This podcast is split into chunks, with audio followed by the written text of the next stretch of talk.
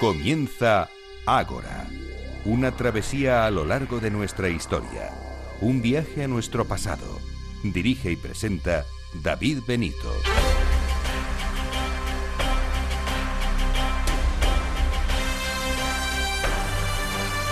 Muy buenas noches y bienvenidos a Ágora, la cita de Capital Radio con la historia.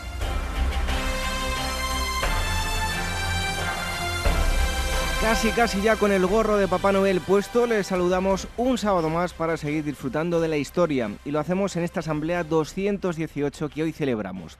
Y en la primera parte les vamos a hablar de demonios. Nos iremos hasta la antigüedad junto con la historiadora del arte Laura Castro para tratar este asunto. Les hablaremos de Dips y del eh, Sabran Namé, tema curioso y bastante desconocido, pero eso sí, interesantísimo. Después les proponemos un viaje temporal hasta el siglo II después de Cristo. Nos adentraremos en la Legión Romana, conoceremos el día a día de los soldados, la estrategia en las zonas fronterizas, sus emperadores. Un momento de gran esplendor imperial, viéndose esto reflejado en el eh, apartado bélico. Nos dará todos los detalles Eduardo Cábana, director de Despertaferro, Historia Antigua y Medieval. Y el tercer gran bloque lo dedicaremos a un hallazgo reciente. Se han estudiado varias momias del antiguo Egipto y se ha constatado el caso más, eh, más antiguo de cáncer de mama. Además, les hablaremos de otras momias a las que también se les ha diagnosticado otro tipo de enfermedades. Estará con nosotros el antropólogo forense Miguel Botella, investigador que ha estudiado los cuerpos momificados. Y como cada semana, Manuel Campos de Metahistoria nos acercará a la agenda y las novedades. Atractivo el programa de hoy. ¿Nos acompañan?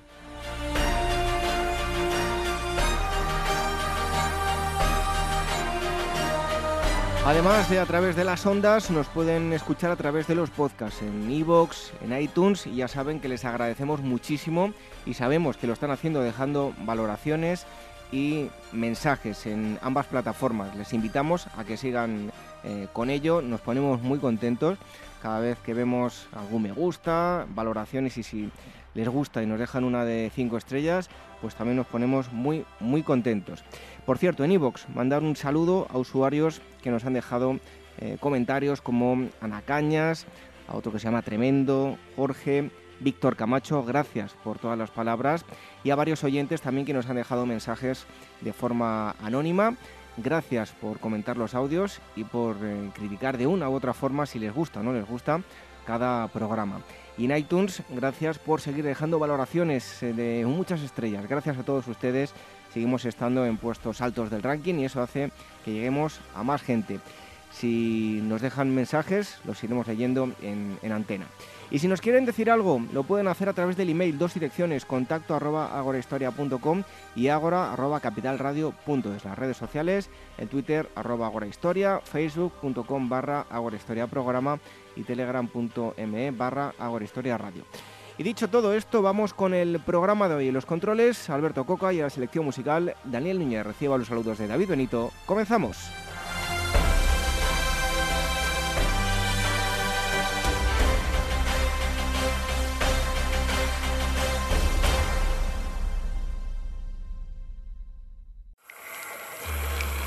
Historias de la prehistoria. Revive los grandes descubrimientos que nos han llevado a conocer quiénes somos y de dónde venimos. Lucy, el hombre de Neandertal, el hobbit de Flores y otros muchos ancestros. Historias de la prehistoria, un libro de David Benito, editado por la Esfera de los Libros.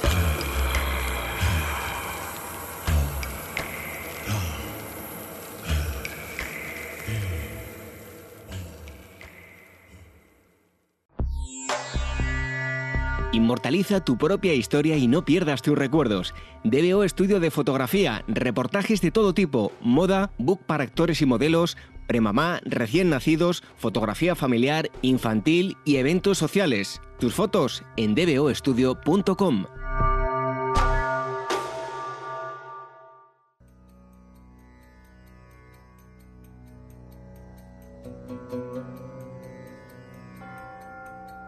Revive la historia con Ágora, en Capital Radio con David Benito.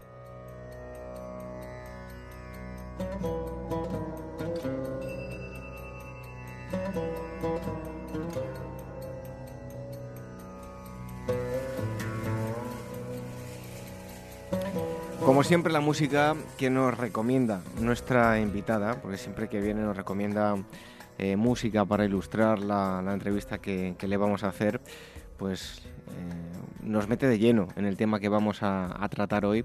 Ya ha estado con nosotros en muchas ocasiones. Eh, no hace mucho nos decían, y lo dijimos en el programa, que, no traíamos a, chicas al, al, programa, que era todo un programa lleno de voces masculinas?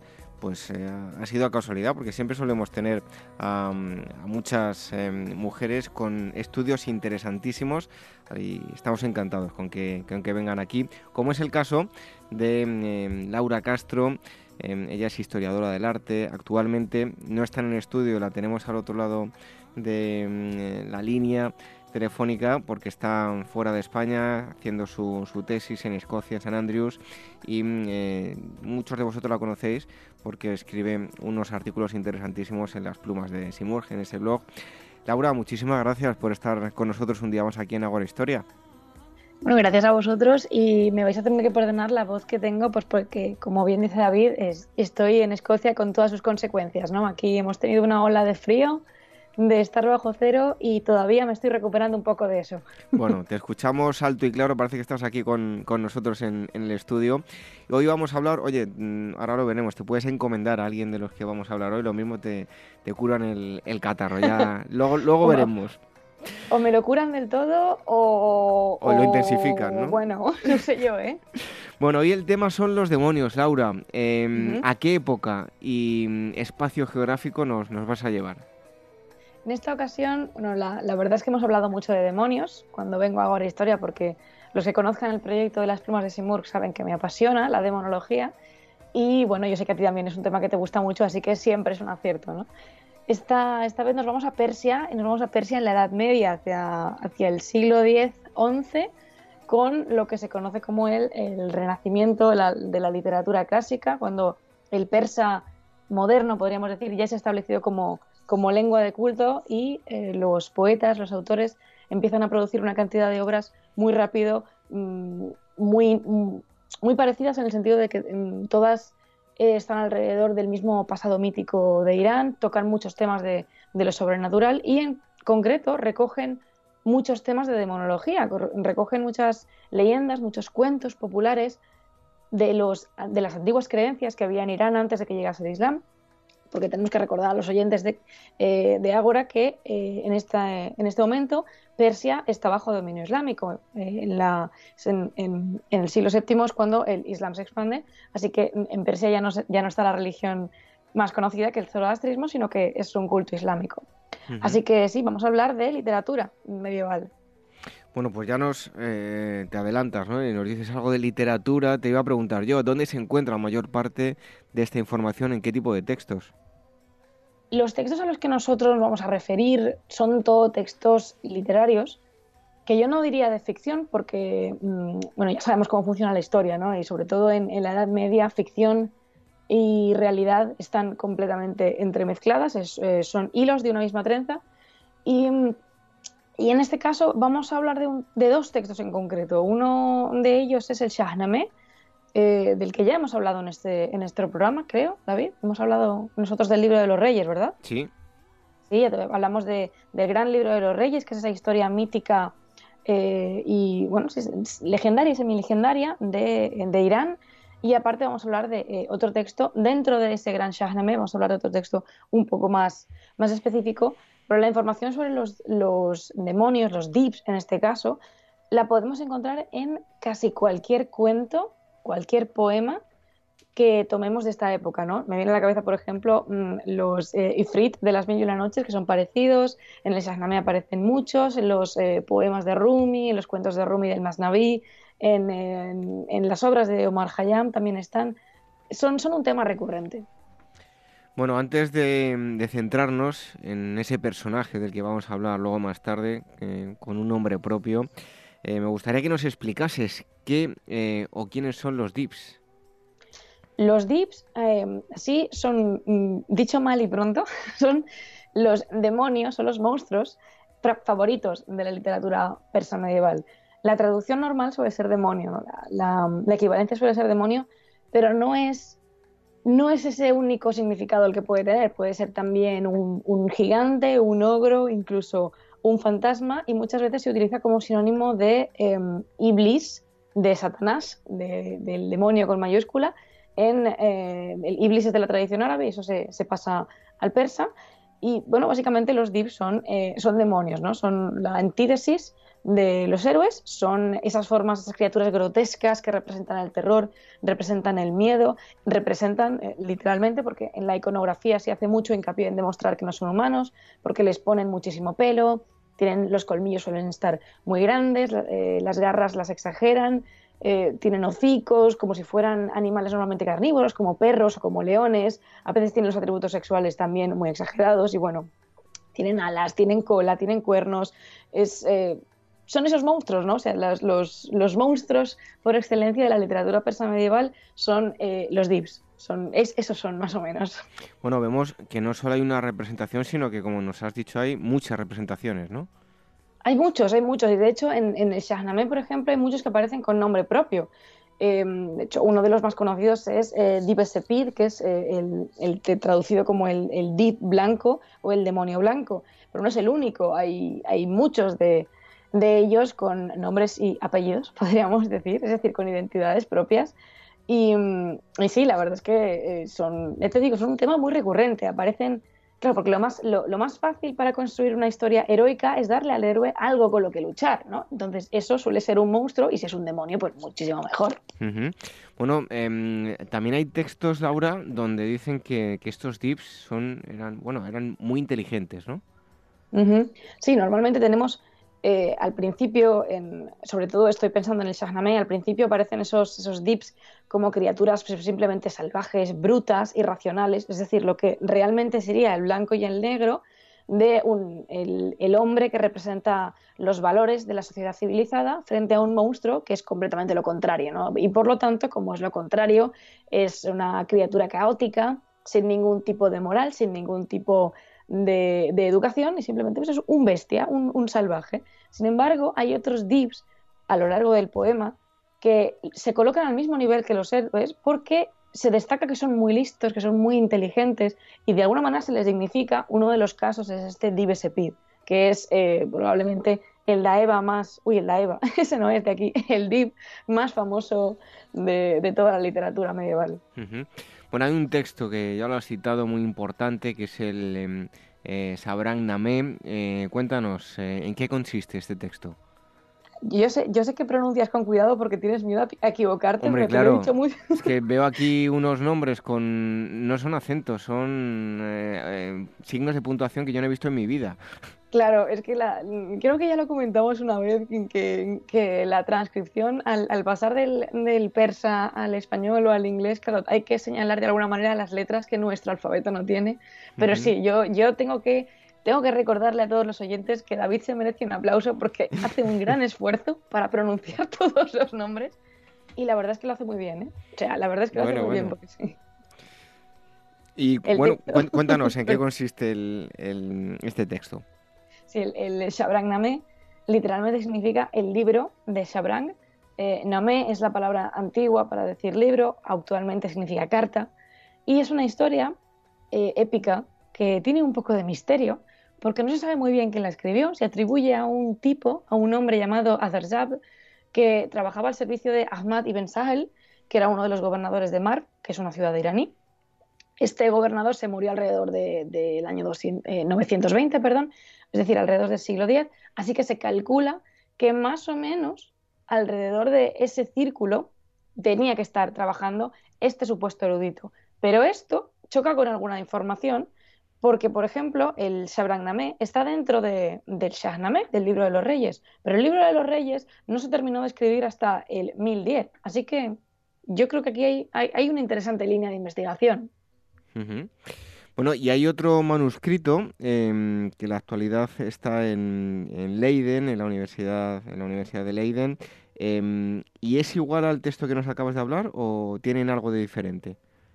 Es más o menos igual, y de hecho es el único, el, único ejemplar del Shabrang que nos queda de manera más o menos cohesionada, porque hay muchos fragmentos, hay trocitos de la historia, pero este es importante porque está más o menos entero. Eh, está firmado por, por, un copista llamado Abdullah ibn Salih, que dice que lo terminó el, el 5 de Safar. Safar es eh, uno de los meses del calendario, del calendario islámico, pero es distinto al calendario que utilizamos nosotros, porque es un calendario lunar. Entonces, no se sabe mm, muy bien en qué momento mm, se terminó. No puede, se sabe que fue en otoño, otoño empezando el invierno, pero no se sabe, eh, no se sabe la fecha exacta, aunque sí se sabe que es del siglo XVII, XVI, XVII, por ahí está. Hay mucha, hay mucha cosa alrededor de, este, de este manuscrito. Lo interesante es que eh, le perteneció a una persona bastante característica dentro de los estudios eh, iranios en, Europa, que era Johannes Wilmette, que era un erudito eh, de Ámsterdam. Y, se ha conservado, es, curioso, ¿no? Porque se ha conservado hasta hoy en la Universidad de, Leiden con su firma y con el, día, el año, perdón, en el, que, en el que adquirió el manuscrito. Es decir, cuando él lo, compró en una subasta y lo firmó y le puso la fecha, cosa que hacemos nosotros también cuando nos compramos algunos libros. y, la verdad es que eh, es, es, el mejor, eh, en mi opinión, es, es, la mejor copia que se conserva del Sabragname. ¿Y por qué resulta eh, especialmente relevante que, mm, bueno, pues que, podamos conocer el nombre del propietario y esa fecha de, adquisición? Sobre todo porque em, el Shabrannameh es una historia que se, aparece mencionada en muchos inventarios de literatura persa, pero no estaba claro si era una historia real o algo simplemente un, compendio de versos sueltos que alguien se había inventado. Y de repente apareció este manuscrito, entre otros que también tenemos, para eh, dar constancia de que, de que sí, que hay una historia alrededor de un demonio que se llama Shabran, que en algún momento se escribió y se copió tal cual y se siguió transmitiendo como parte del Shahnameh. Entonces, este manuscrito es una de las pruebas de que sí que era una historia previa al siglo XIX, cuando empezó a estudiarse este poema, que, estaba allí ya dentro de la tradición, que no fue que simplemente eh, algún estudioso recogió unos versos sueltos y decidió darles forma. Bueno, en, este texto eh, se habla de un conflicto de la guerra de eh, Mazandarán. ¿De qué se trata, Laura? La guerra de Mazandarán es probablemente uno de los episodios más famosos dentro del Shahnameh porque los oyentes tienen que entender que aunque estemos hablando del Shabran Name, que es otro libro, yo sé que se parecen mucho los nombres, el, libro de, de Shabran es una cosa que es la historia dentro de una más grande, que es el Shahnameh, que es el libro de los reyes. La guerra en Mazandarán empieza porque ah, hay un, rey, un Shah de Irán, que se llama Kaikabus, que los que estén puestos en literatura medieval sabrán quién es, eh, Kaikabus decide invadir Mazandarán, que es una provincia que está infestada de demonios. De hecho, algunos textos dicen que los demonios están tan mimetizados con el, con, con el mundo, que, o sea, con, la tierra de Mazandarán, que ya no se distinguen humanos de demonios. Entonces, Kaikabus decide invadirlo, pero le sale muy mal. Le sale muy mal porque eh, el demonio blanco que está allí, termina capturándolo y eh, dejándolo ciego. Entonces, Rostam, que es el gran héroe del Shahnameh, tiene que cumplir sus siete tareas, un poco como los, 12 trabajos de Hércules, pero en este caso son siete, y em, tres de ellos, la quinta, la sexta y la séptima tarea, las realiza Rostam allí, en, en Mazandarán. Primero eh, derrota a uno de los campeones de Divesepir, después mata al, general de su ejército y por último mata propiamente al demonio blanco. ¿no? Eso, es lo que va a hacer em, Rostam allí. El Shabragnameh empieza cuando, después de que Rostam haya liberado a Kaikabus y matado al, al Dib, vuelven a, Irán y eh, el reino de Mazandarán se queda al servicio de este campeón de Aulad, que no, sé si he dicho su nombre, em, se queda bajo su custodia porque ha ayudado a Rostam a vencer al demonio. Entonces eh, ahí es cuando se acaba la historia oficial del Shahnameh y empieza el Shahnameh.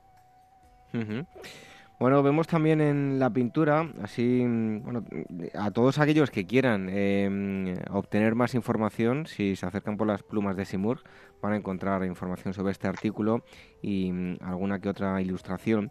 Y lo digo esto porque en la pintura persa también existen representaciones de este conflicto del que nos estás hablando, ¿no, Laura?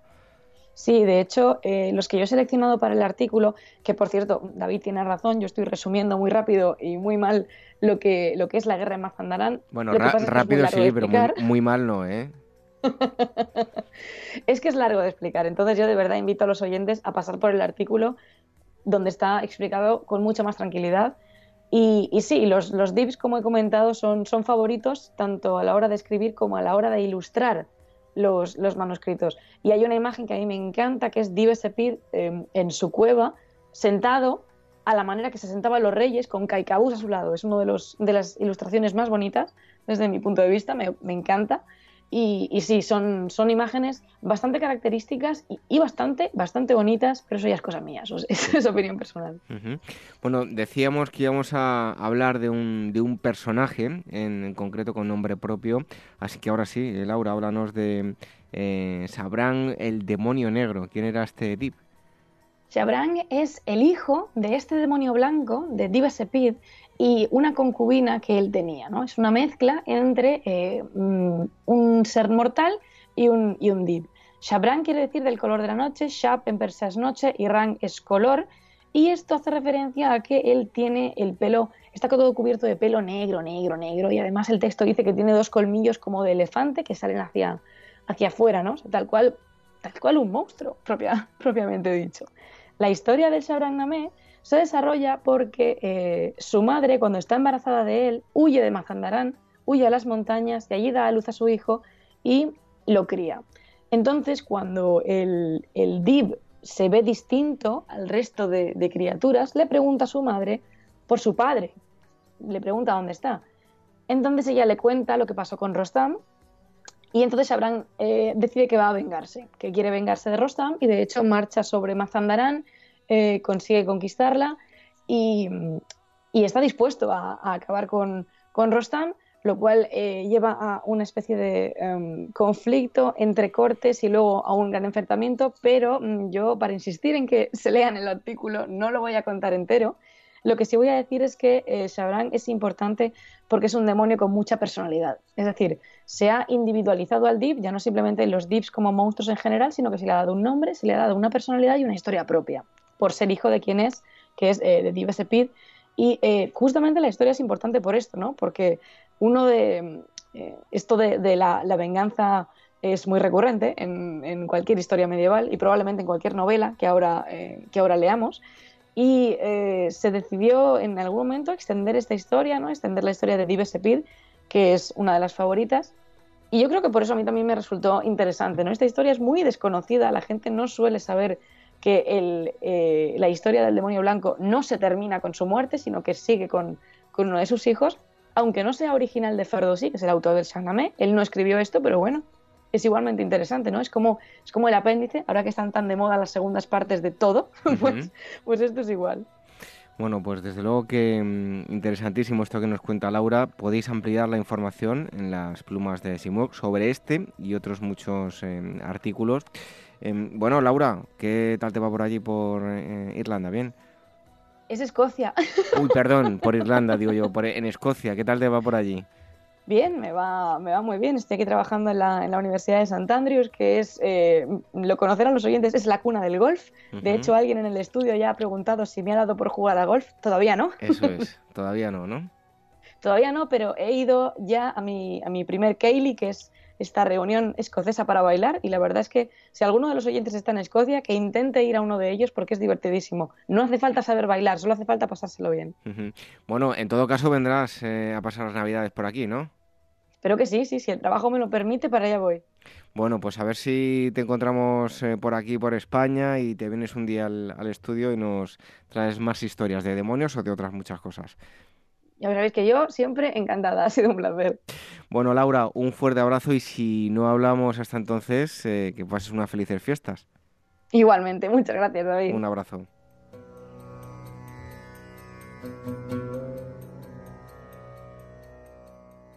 Pausanias Viajes Arqueológicos y Culturales os presenta sus e-tarjetas y cajas de regalo, una extraordinaria forma de regalar cultura y experiencias diferentes. Viajes, excursiones, visitas a museos, exposiciones y mucho más.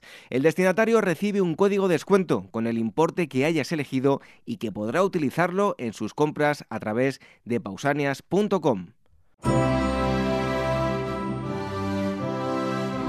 ¿Eres actor o modelo y necesitas un book profesional o simplemente quieres tener unas fotos de estudio? En DBO Estudio de Fotografía hacen tus sesiones a medida. Toda la información en dboestudio.com.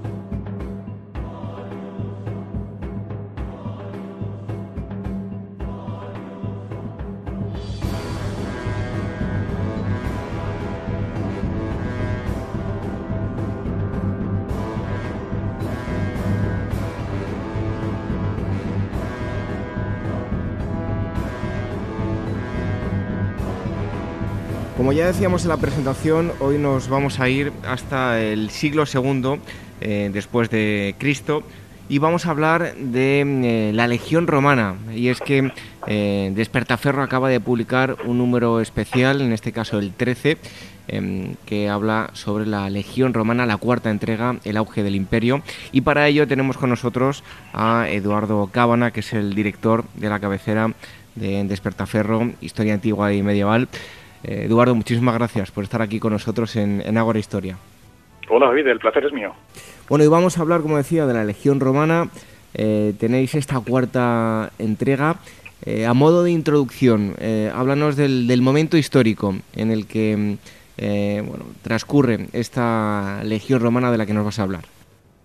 Bueno, pues este número eh, está dedicado, como bien decías, al siglo II después de Cristo. Siglo II, como sabemos, es el, uno de los periodos de mayor eh, mm, desarrollo del Imperio romano, uno de los momentos de, de, auge tanto económico como político y desde luego también militar del Imperio del Imperio romano. Y como decías, pues pertenece a una este volumen que acabamos de, de publicar pertenece a una serie eh, dedicada a la Legión Romana, de la que ya hemos publicado eh, tres números anteriores dedicados, en el primer caso, a la República Media, en el segundo caso, a la Baja República, al siglo I antes de Cristo, en el tercer caso, al siglo I después de Cristo, al auge del Imperio, y en este tercer, eh, perdón, en este cuarto último eh, caso, por el momento, eh, eh, lo dedicamos al siglo II después de Cristo. Más adelante publicaremos publicaremos nuevas entregas dedicadas a los siglos III, IV y V después de Cristo. En este caso, como digo, pues eh, dedicamos el número al siglo II después de Cristo que coincide, eh, grosso modo, con el periodo de la dinastía de los Antoninos, que para los romanos y para eh, historiadores posteriores ha sido considerado casi unánimemente como el momento del cenit del poder, del gran, del gran desarrollo del imperio del, eh, romano en su conjunto. Eh, porque efectivamente se, con, se, se, trata de un periodo de gran estabilidad institucional, de armonía fundamentalmente entre la corona, entre el emperador y algunas de las instituciones más importantes del imperio, como fundamentalmente el Senado, en el que, que encarnaba a las élites de, de poder eh, romanas. y es que hemos de recordar además eh, de la forma en la que la, empieza esta dinastía antonina, porque los precedentes son bastante sintomáticos para explicar, para entender eh, en qué situación nos hallamos. Como sabemos, la dinastía anterior, la dinastía Flavia, inaugurada por, por Vespasiano y seguida por sus, eh, por sus hijos eh, Tito y Domiciano, terminó de forma bastante trágica porque este último emperador, Domiciano, eh, había perdido la confianza del Senado, de las élites romanas, fundamentalmente por su tendencia autocrática, pero también por el descrédito enorme que sufrió por las derrotas eh, militares en el extranjero, en concreto con, enfrentándose con el pueblo de los dacios, y bueno, todo ello condujo finalmente a una conjura palaciega y su asesinato. Es sucedido, y esto es sintomático, es interesante, es sucedido por un emperador, Nerva, eh, un anciano eh, senador, que efectivamente pertenece a esta élite social eh, romana y por tanto es una antítesis prácticamente de Domiciano. En este caso sí se trata de un emperador que eh, no solamente eh, tiene una buena relación con el Senado, sino que precisamente procede de los cuadros de estas élites senatoriales romanas. Esto inaugura, a partir de, de, como digo, este emperador, Nerva, en el año 96 después de Cristo, que es cuando accede al poder, un periodo de relativa paz, eh, y de estabilidad entre los distintos eh, elementos eh, del imperio romano, sus distintas instituciones y grupos de poder. Uh, en cuanto al exterior, también coincide con un periodo de relativa paz, aunque por supuesto con matices. Hay algunas guerras importantes, la guerra de Quitos, muy importante también la guerra de Bar Kokhba en época de Adriano, que se sucede en, Judea, las guerras marcomanas en época de Marco Aurelio, y varias guerras partas en distintos momentos a lo largo del siglo. Por supuesto, también a finales del siglo la terrible guerra civil que, prácticamente destruye el, imperio. por tanto, efectivamente, estamos ante un periodo mm, de, relativa paz, pero naturalmente con matices, como decimos. Eh, bueno, hablamos de mm, eh, nombres ilustres, casi casi de forma telegráfica, Eduardo, para tener más tiempo en, lo que es el plano puramente militar. Em, pero hablamos de emperadores como Trajano, Adriano, Antonino Pío, Marco Aurelio y Lucio eh, Vero. y como tituláis en este artículo, todos estos hombres son sinónimo de cenit de poder, ¿verdad? de mayor, en mayor medida unos que otros, sin duda. Pero sí, además eh, bueno, en el caso de Trajano, por ejemplo, que sabemos que tiene un origen hispano, eh, coincide con el momento con una economía de, bollante para el imperio y eso naturalmente se traduce pues en una estabilidad institucional generalizada. Además, como sabemos, Trajano conduce una serie de campañas expansivas de gran importancia, fundamentalmente las guerras dásticas, eh, que desembocan en la conquista efectiva del territorio de la Dacia, al norte del Danubio, pero también guerras párticas que permiten la conquista de una nueva provincia, Mesopotamia, aunque esta será eh, dominada durante muy breve tiempo porque será abandonada poco después por, por el emperador Adriano, sucesor de Trajano, eh, hijo adoptivo suyo, no natural, eh, este emperador, en cambio, se distingue mucho de su antecesor porque si Trajano había sido un emperador expansivo, Adriano, por el contrario, se dedica, lo menos su voluntad parece haber sido claramente más bien orientada hacia la, no la expansión, sino la consolidación fronteriza, la consolidación de lo ganado por emperadores anteriores. De hecho, eh, es conocido también por, como ser, por ser el emperador viajero, que se trasladó a lo largo del imperio para conocer la situación del imperio, poder eh, mantener la disciplina, el orden, la cohesión y la estabilidad a lo largo de, todo, el, de todo el territorio. Eh, y por supuesto también, por ejemplo, eh, un, elemento eh, que lo demuestra con claridad es la erección del muro de Adriano, eh, que divide que la frontera que en fortificó los límites septentrionales de la provincia de Britania frente a los caledonios y otros pueblos del, de la actual Escocia. Eh, Adriano es sustituido eh, por, a su muerte por Antonino Pío, también eh, nombrado heredero, pero no, pero, pero no, no, no familiar, no, no, no, siendo por tanto un heredero natural, sino, sino nombrado por su antecesor, que es el emperador, por cierto, de más largo reinado tras Augusto y coincide con un periodo de, de paz bastante, bastante evidente a lo largo de todo, tanto externamente como internamente. Eh, a su vez, Antonio Pío, sucedido por Marco Aurelio y Luis Overo, que coemperadores, y aquí sí comienzan los, un periodo de, de, problemas, tanto económicos como militares, con guerras importantes, por ejemplo, en Oriente, eh, con, los, con el Imperio Parto, que termina con una victoria militar, pero eh, provoca una, la traída de enfermedades que traen los legionarios a su vuelta de la victoria, de esta victoria en Mesopotamia en concreto, que provoca la famosa plaga antonina que diezma fundamentalmente la población de la ciudad de Roma. Eh, económicamente, como digo, también comienzan los problemas, es un momento de, estancamiento económico y además se producen las guerras marcomanas, una invasión de pueblos eh, yácigos, eh, marcomanos y otros pueblos a lo largo del Danubio que también deben de acometer.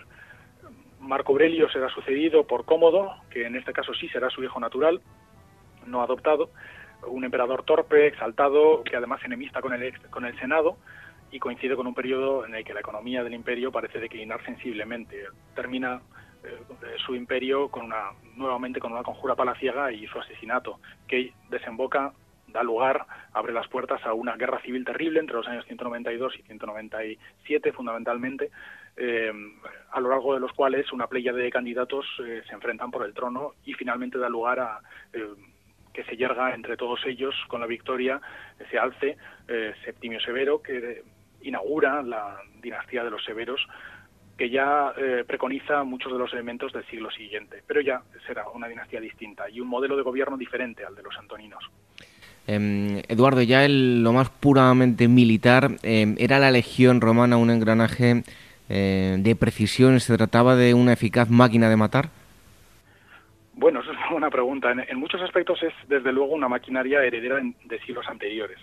Eh, pero sí que es interesante destacar el hecho de que, por ejemplo, si en siglos anteriores, en época republicana y imperial, el ejército eh, estaba diseñado para ser una máquina ofensiva, que buscaba, por ejemplo, fundamentalmente la batalla campal con el enemigo, una vez habiendo invadido el territorio enemigo, y por tanto, enfatizaba especialmente el protagonismo de la infantería pesada, porque la infantería pesada es el, arma quizás predilecta o más idónea para una batalla campal, para alzarse con la victoria en una batalla campal. Por el contrario, en el siglo II, eh, el ejército eh, comienza a orientarse más bien hacia una, eh, un carácter más defensivo, menos ofensivo, sino más defensivo, y esto conduce a que a la aparición de tropas más móviles que por efecto de esta propia movilidad sean capaces de perseguir y acometer a los posibles invasores. De modo que se trata de tropas más, digamos, policiales y menos militares. Es una tendencia, digamos, más hacia, la, hacia, hacia unidades de tipo más ligero. Paradójicamente, por tanto, eh, la infantería pesada es una infantería que es idónea para la ofensiva, mientras que la infantería ligera, la caballería y las unidades de menor tamaño son más idóneas para las actividades eh, defensivas del imperio. Y es por tanto, y es por esto por lo que durante el siglo II, conforme a las mayores necesidades defensivas y a la orientación defensiva del ejército romano, este empieza a, enfatizar la aparición de pequeñas unidades y unidades móviles, unidades de caballería. De ahí que aparezcan pues un gran desarrollo de la arquería, un desarrollo de la caballería, de los sagitari, por ejemplo, de, de los arqueros a caballo, también lanceros, catafractos, caballería, por tanto, que tiene una capacidad defensiva muy superior a la que pudiera tener una infantería pesada eh, también el desarrollo de la artillería, artillería de campaña, por cierto, que aparece en este momento, anteriormente no existía, la artillería hasta la fecha se había em, eh, em, mantenido eh, o empleado exclusivamente en los asedios, en este caso aparece por primera vez en el campo de batalla, también se emplea en campo de batalla abierto, y aparecen unidades pequeñas de menor, tamaño a las legiones, como las vexilaciones, las eh, unidades desgajadas de una legión para cometer una amenaza puntual o para ser ubicadas en un punto especialmente amenazado de la frontera, los numeric, también, que es una unidad especial que aparece en este momento, em, dotada de, de efectivos procedentes todos ellos de un mismo origen étnico y a menudo armadas, de hecho, conforme a las tradiciones de ese lugar. Eh, son unidades, por cierto, que, son obviamente menos costosas para el, para el, erario romano de lo que podía ser una unidad de legionarios y por supuesto eh, son unidades eh, también mucho más móviles, mucho más capaces de trasladarse de un punto a otro con facilidad.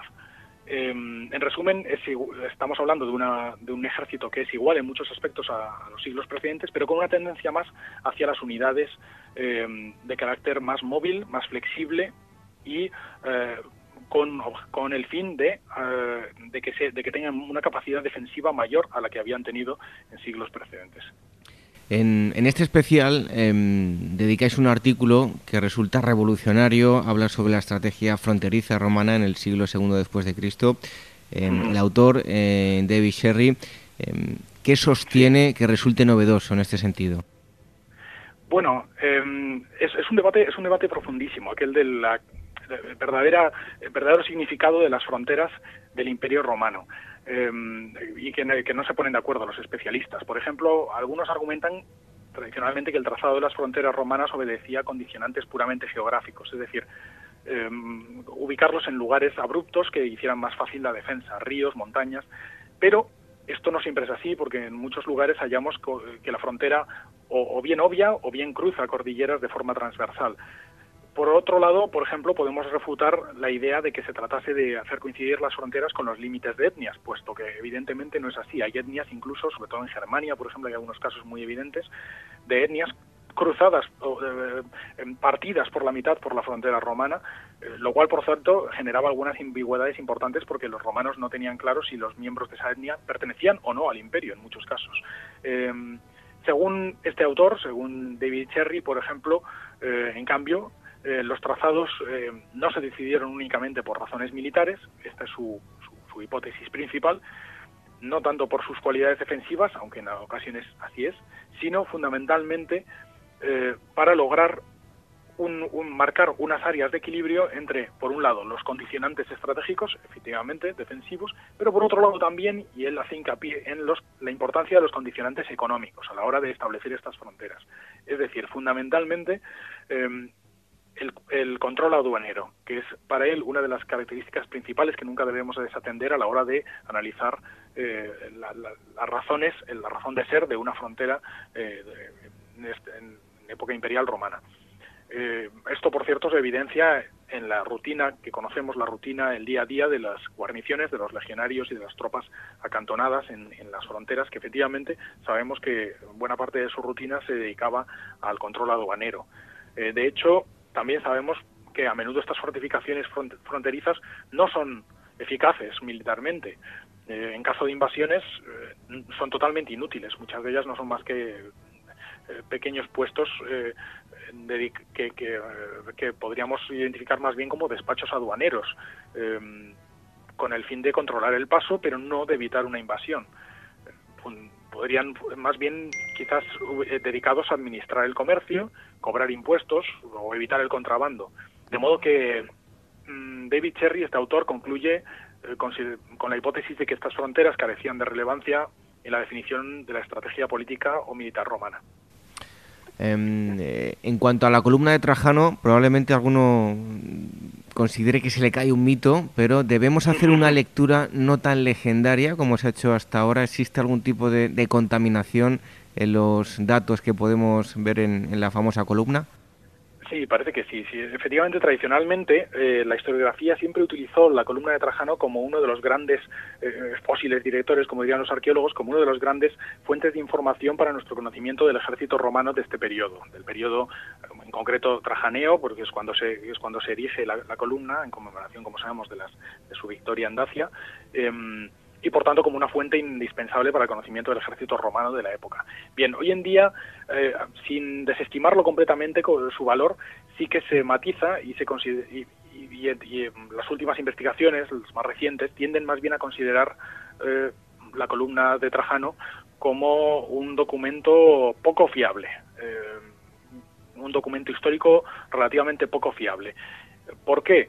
Bien, pues porque mm, parece cada vez más demostrado que prácticamente toda ella está contaminada de estereotipos, estereotipos y no solamente estereotipos, sino incluso lo que podríamos llamar convenciones artísticas. Es decir, parece que los escultores, los artistas encargados de la construcción y la talla de, la columna de Trajano, eh, lo que pretendían fundamentalmente era narrar la historia. Y para narrar la historia tiraron de eh, las convenciones iconográficas que todo el mundo identificaba eh, con claridad dentro de la, cultura romana, naturalmente, eh, y, mm, para poder identificar con claridad los personajes, fundamentalmente. Así, por ejemplo, eh, por poner un ejemplo, los legionarios, mm, es decir, tropas, como sabemos, romanas, dotadas, quiero decir, de ciudadanía romana, y por tanto la élite del ejército romano, tropas de infantería pesada, aparecen siempre y en todo lugar a lo largo de la columna de Trajano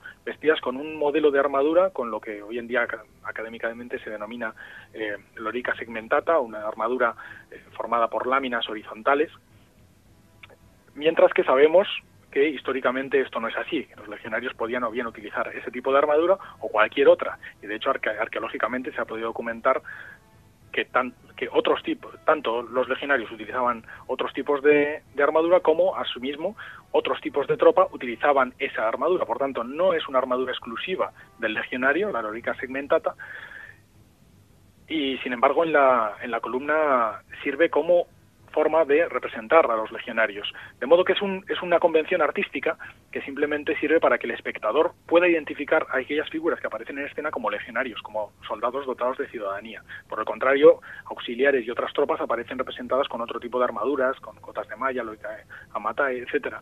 Em, por tanto, son convenciones artísticas. De modo que debemos, debemos de, tomar con precaución eh, la, interpretación de la columna de la columna de Trajano porque en ella vemos clarísimamente muchísimos elementos que como digo están eh, colocados de forma que pueda el espectador interpretar con claridad lo que está viendo, el tipo de figura que está viendo, la narración, la escena que está produciéndose, y no tanto eh, con visos a la realidad, a la, verosimilitud histórica.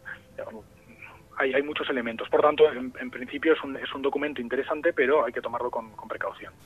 Eduardo, metiéndonos de lleno en, la Legión, en el plano más eh, práctico, ¿cuáles eran los elementos bélicos más utilizados en esa legión del eh, siglo II después de Cristo?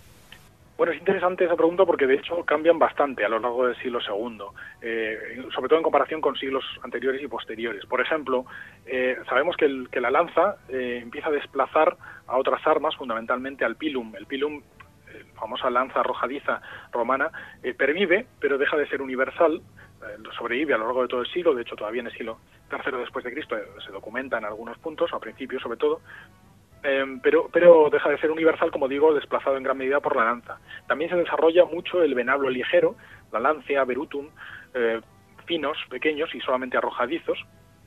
Y, como digo, fundamentalmente la, se desarrolla la lanza pesada, la asta, la lanza esgrimida que no lanzada, de, unos 2 metros de longitud, 25 milímetros de, de grosor, de diámetro de astil. Eh, también es interesante observar cómo en este periodo, a lo largo de las primeras décadas del siglo II, se va abandonando la espada corta, el gladius, en favor de una espada mucho más larga y progresivamente, de hecho, también más larga a lo largo del tiempo, que es la la famosa spata. La spata, eh, que deriva de prototipos célticos, por cierto, es bastante más larga que el gladius eh, empleado con anterioridad y que, por tanto, se abandona el primero y se, y se empiezan a utilizar y desarrollar más los segundos a lo largo de este, este siglo. También aparecen otros modelos, como la semispata, un, modelo de espata, pero más corta, quizás para ser utilizada por aquellos que todavía echaban en falta eh, el gladius antiguo, o bien, y también el famoso la famosa espada conocida por el término eh, germano Ringtauschwert o espada de pomo eh, de anillo, eh, que es un modelo también que aparece en este momento. Se desarrolla enormemente también el arco. Esta última espada, perdón, perdón tiene influencias, parece ser, germánicas. el arco se desarrolla enormemente en este periodo y, como decía antes, aparece la artillería de campaña, eh, y en cuanto a las armaduras, por ejemplo, la heroica segmentata, tanto la Corbridge, que heredada del siglo anterior, como la Newstead, que aparece en torno al 125 después de Cristo en adelante, eh, son, son armaduras desde luego empleadas con asiduidad durante, durante este periodo, aunque en ningún caso, siempre debemos recordar que son armaduras, nunca son universales, siempre, siempre aparecen en combinación con otro tipo de armaduras, fundamentalmente con la cota de mallas, la lorica mata. Eh, en cuanto a los cascos, el modelo básico es el Weissenau, heredado también de periodos anteriores, pero que va evolucionando con el tiempo, sobre todo se desarrolla un refuerzo en forma de cruz sobre la calota, refuerzo por tanto de la parte superior del, del casco, y también se desarrollan enormes, eh, progresivamente gigantescos al final del siglo, cubrenucas. Em, a finales de siglo también aparece un modelo nuevo de casco, el Niederbiber.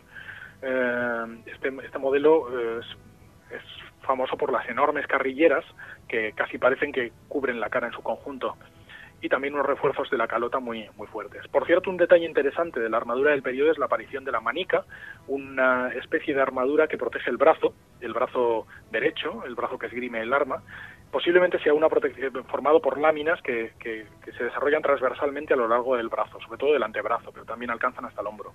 Este, esta armadura, que parece que procede, por cierto, de, las, de los juegos eh, gladiatorios, y alcanza el ejército fundamentalmente en época trajanea, aunque hay algún ejemplar ligeramente anterior. Em, y posiblemente sea una respuesta del ejército romano a, las armas con las que se tiene que enfrentar en ese momento, quizás la famosa Falx Dacia, que era una especie de guadaña gigante con la que probablemente podrían cortar los brazos de, los legionarios y para evitarlo decidieron reforzar eh, esa parte del cuerpo en el combate. Por tanto, se trata de un periodo muy interesante en cuanto a, a militaria, a desarrollo armamentístico. Eduardo, ¿cómo era el día a día de los eh, individuos que integraban la Legión Romana? Es algo que em, habitualmente en los manuales pues no, no suele estar eh, detallado, se eh, interesa más em, en, los aspectos políticos. Tenían que enfrentarse a muchos peligros, cuando pasaban a formar parte de, los veteranos. No sé, cuéntanos el día a día. Bueno, sí, lógicamente dependía mucho la vida del, del militar, dependía muchísimo de su posición, lógicamente, en la jerarquía.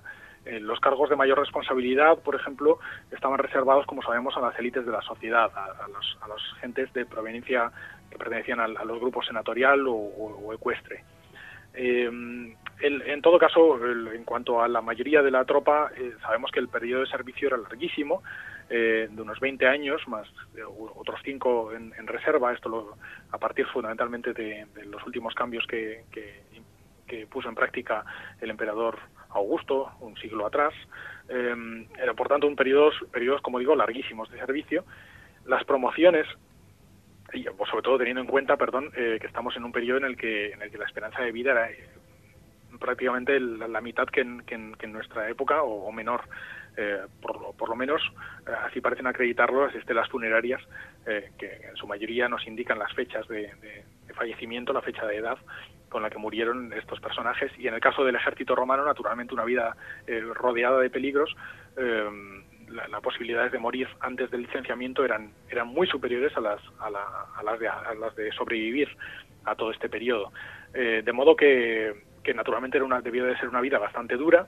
Además sabemos que la movilidad era importante, por tanto, eh, buscada precisamente por los, eh, por los mandos eh, militares, trataban de hacer que, los, que la tropa cambiara de, de, ubicación cada cierto tiempo, fundamentalmente, incluso individualmente un soldado respecto cambiaba de unidad.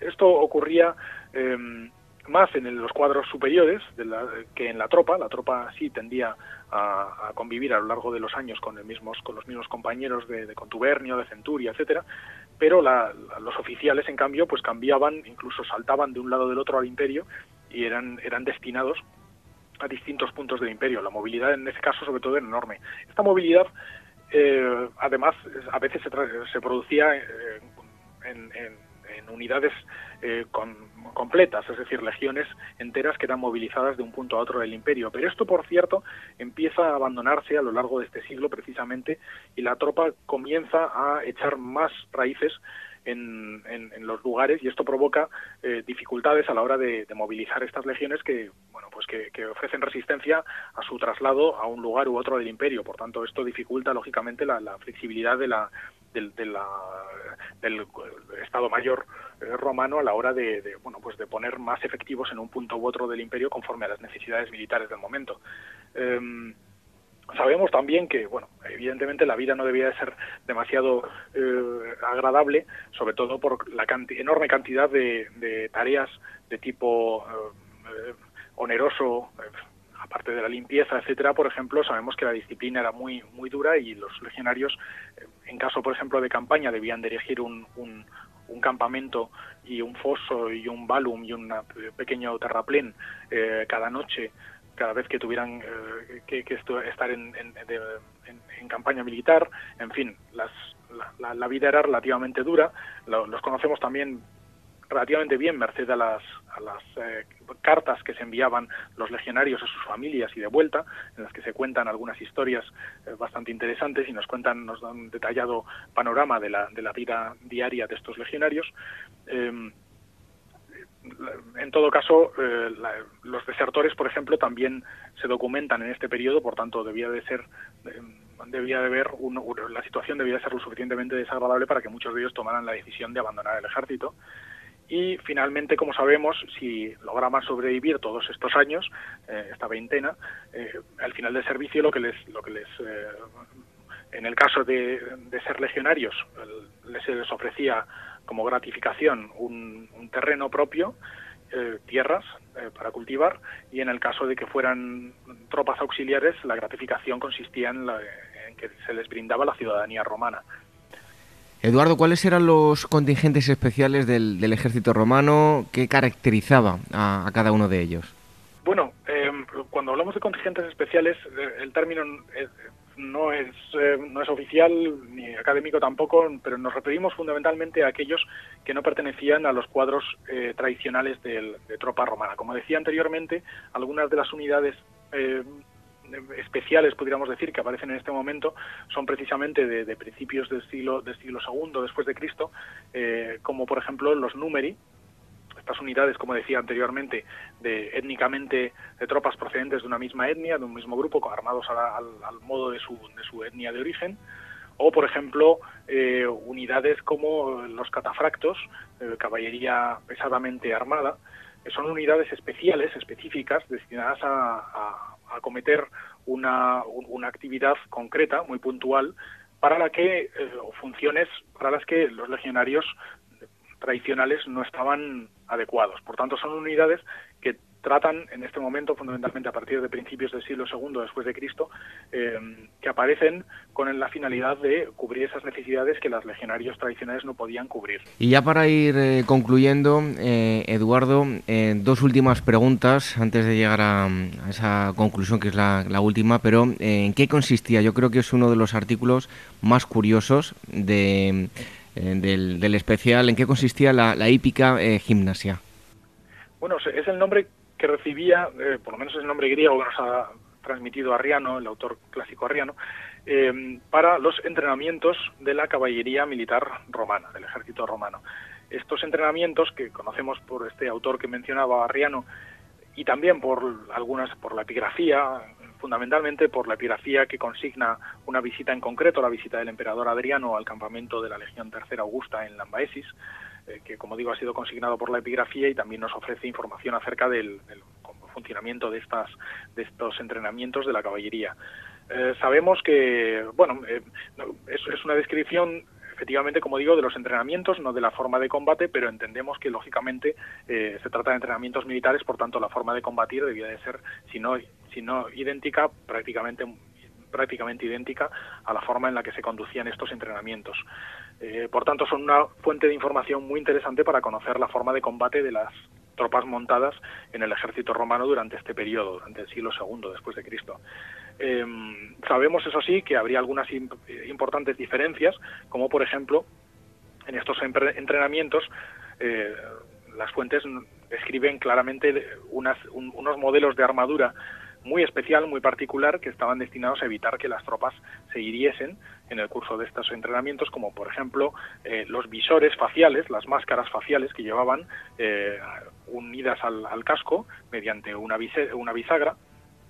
Eh, estas máscaras faciales, por cierto, tenían que tenían obviamente la, función de evitar que, que, las, que las armas hiriesen en el rostro a los, a los jugadores de estos entrenamientos. Estas máscaras, por cierto, tenían una peculiaridad interesante como era el hecho de que eh, las de uno de los equipos representaban a varones, mientras que las del equipo contrario a mujeres. De ese modo, para aquellos espectadores, incluso para los propios jugadores, sería más claro identificar quién era quién de cada bando, de cada una de las dos facciones de, este juego. los juegos consistían en toda una serie de distintas, distintas actividades, ejercicios, eh, en su mayoría fundamentalmente lanzamiento de venablos, pero también, eh, por ejemplo, una de ellas está, es descrita bastante, de forma bastante interesante eh, con el título de Círculo Cántabro. Este, este ejercicio, esta maniobra, consiste en que el los jinetes trazan, cabalgan en círculo, en dos círculos paralelos, jinete de un equipo y jinete de, jinetes de otro equipo, y en el punto de la zona de contacto, en el punto en el que más se acercan estos dos círculos, se arrojaban mutuamente venablos, de modo que eh, el choque, por cierto, se producía con el costado izquierdo del caballo, donde, donde el jinete podía defenderse con el escudo, y eh, de ese modo, bueno, pues eh, seguían, podían, podían desarrollar círculos eternos con, nuevo, con nuevos jinetes procediendo, rellenando el círculo y acometiéndose mutuamente con el siguiente contendiente que encontrabas en, en, el punto de sincronía en esta zona de contacto. Eh, se trataba posiblemente de un modelo de combate eh, heredado quizás o tomado, adoptado de los, de los pueblos cántabros eh, peninsulares, pero que desde luego en este periodo de que estamos hablando, en época adrianea, empleaban las legiones romanas montadas. Y ya para terminar, Eduardo, eh, bueno, en pocas palabras, ¿qué destacarías eh, ya a nivel más personal eh, de, la Legión Romana en este momento histórico, en el siglo II después de Cristo? Bueno, como decíamos antes, se trata de un periodo de relativa estabilidad y de armonía entre la corona y el Senado, pero también se trata de un periodo de estabilidad fronteriza y de consolidación de lo ganado, aunque con los matices que ya hemos ido detallando, algunas campañas importantes en la Dacia, y en Partia fundamentalmente, también ocasionalmente en el Danubio. Eh, en todo caso, lo que podemos subrayar es que nos hallamos ante un ejército profesional y además bastante amplio, se estima que en torno a unos 300.000 efectivos, fue creciendo a lo largo del siglo, con una maquinaria militar desde luego claramente formidable, que además tal y como la arqueología y las fuentes eh, acreditan, fue evolucionando para adecuarse a cada amenaza puntual en cada momento, eh, con nuevas armas, con nuevas defensas y también, como decíamos antes, con nuevas unidades, con unidades de especialistas, de catafractos, de numeri, etcétera. En suma, es un, claramente un periodo de esplendor, de estabilidad y de fuerza. Es lo que los romanos denominaban eh, la aetas áurea o edad de oro. Bueno, pues eh, tenéis eh, más información porque hemos hablado solo de unos pocos aspectos. En el número vais a encontrar mucho más de la Legión Romana. Es la cuarta entrega, el auge del imperio. Es el número 13 de los especiales de Despertaferro. Hemos estado hablando con el director de la cabecera de mm, Historia Antigua y Medieval, Eduardo Cábana. Si no te tenemos ya aquí hasta el próximo año, pues que tengas unas felices fiestas y muchas gracias por haber estado aquí con nosotros. Un fuerte abrazo. Igualmente, un abrazo,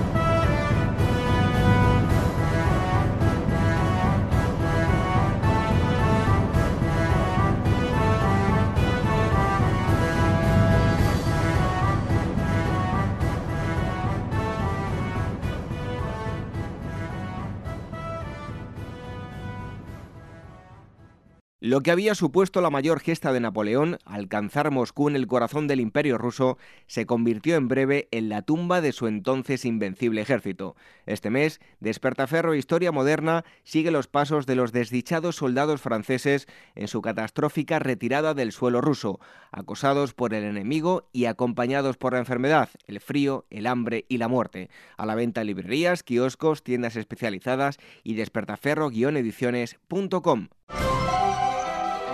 La llegada al mundo de un hijo o hija es algo único e irrepetible. Inmortaliza sus primeros días con fotografías y una estética muy cuidada. En DBO Estudio de Fotografía os harán un reportaje inolvidable, un tesoro para los padres y para los hijos. Toda la información en dboestudio.com.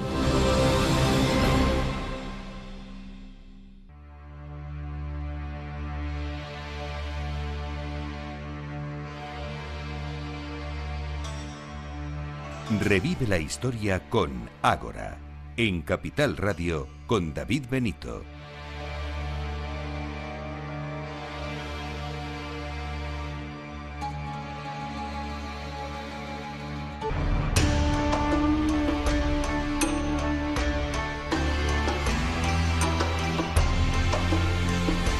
Esta música nos lleva directamente al antiguo Egipto. ¿Se imaginan que eh, pudiésemos examinar una momia, por ejemplo, y encontrásemos el caso más antiguo de cáncer de mama?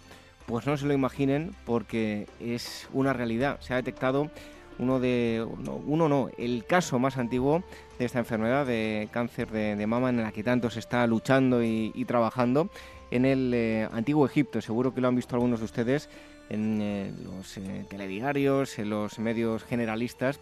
Y para hablarnos de este asunto tenemos a una de las personas que ha estado investigando a, estos eh, cuerpos, no solo a esta mujer, sino a otros cuerpos, ya hablaremos ahora a lo largo de la entrevista. Y es que está con nosotros el antropólogo forense Miguel Botello. muchísimas gracias por estar aquí con nosotros en Ágora Historia. Buenas tardes. Bueno, eh, antes de todo, em, la momia de la que vamos a hablar, esta en concreto, la de la mujer, em, ¿cuándo, dónde y en qué condiciones se, encontró? Se encontró en el yacimiento de, de Asuán, de, los gobernadores, los antiguos gobernadores de Asuán, es decir, de la parte sur del Egipto faraónico, y se encontró en, en el 2015 y ahora hemos podido confirmar ya por fin ese diagnóstico esperado. Eh, ¿Cuáles eran las condiciones en las que se encontró la, la momia? Pues se encontró, estábamos explorando una, una tumba, la entrada de una tumba y en el pasillo encontramos un, una vértebra, concretamente, y la vértebra tenía metástasis. Entonces, mm, aquello ya inmediatamente nos dio el diagnóstico previo. Comenzamos a, excavar y era una sepultura. Eh, se trataba de, una, de un ataúd en el pasillo de una tumba. Eh, tenía que ser un personaje, por lo menos, medianamente importante. Y, y tenía el esqueleto completo de una mujer en torno a los 35 años de edad que murió de cáncer de mama. Tenía metástasis absolutamente en todo el cuerpo tenía eh, desde los pies hasta, hasta la cabeza, todo estaba lleno de metástasis muy características de este tipo de cáncer. Bueno, sin adentrarnos eh, con demasiado detalle, pero ¿podía darnos unas pinceladas en el Egipto que vivía esta mujer? Sí, eh, era en aquella zona y, y, a la familia, seguramente a la que pertenecería, era mm, la zona, como decía, la frontera sur, la primera catarata eh, el contacto entre los nubios negros del sur y, los egipcios. Era una zona especialmente privilegiada y especialmente mimada, si queremos, por, por, el, el gobierno y por los faraones, porque era la zona donde llegaban los, el marfil, los esclavos del oro y de donde partían las expediciones en busca de todos estos elementos que tanto necesitaba el, el imperio egipcio para poder eh, realizar su obra. Así que eran muy ricos, eran especialmente considerados y sus tumbas son absolutamente espléndidas. Están en la falda de la montaña de Coetel Agua frente a Swan. Em, nos comentaba que tenía eh, los huesos que encontraron, pues eh, algo característico de esta enfermedad. Em, tenía metástasis. ¿Cómo saben que, que, era cáncer de mama y terminó en metástasis? La metástasis porque son características, son eh, en el caso del cáncer de mama, que hoy por fortuna no se llega a esos a esos niveles de destrucción en los que, que es lo que observamos porque entonces no, no pudo tener tratamiento obviamente. Entonces hoy el panorama ha mejorado extraordinariamente pero entonces no la evolución de la enfermedad es larga y las metástasis que son pues esas esas expansiones de la de la enfermedad hacia otros órganos y hacia otros lugares, pues la verdad es que se extendió por todo el esqueleto, que, es una de las, de las complicaciones más frecuentes, con unas características destructivas del hueso muy especiales y, que desde luego pues no hacen ver con pocos problemas de diagnóstico que se trataba de cáncer de mama. Es muy típico y, desde luego alcanzó un nivel de gravedad, bueno, que murió de eso mujer, pero murió en unas condiciones realmente espectacularmente malas. Em, bueno, tenían, nos decía, ¿no? Que, no eh, había tratamiento, pero había en el antiguo Egipto algún medicamento, ya no eh, para hacer frente a la enfermedad, pero por lo menos, aunque fuese de, forma paliativa. Sí, bueno, se conoce en tumba egipcia ha aparecido y en los primeros papiros aparece el uso de la dormidera, es decir, de los alcaloides del opio, eh, como elemento pues para, para curar los dolores. Sí, sí, aparece, desde luego es muy antiguo. Esta mujer, pues no, no sabemos lo que tomó.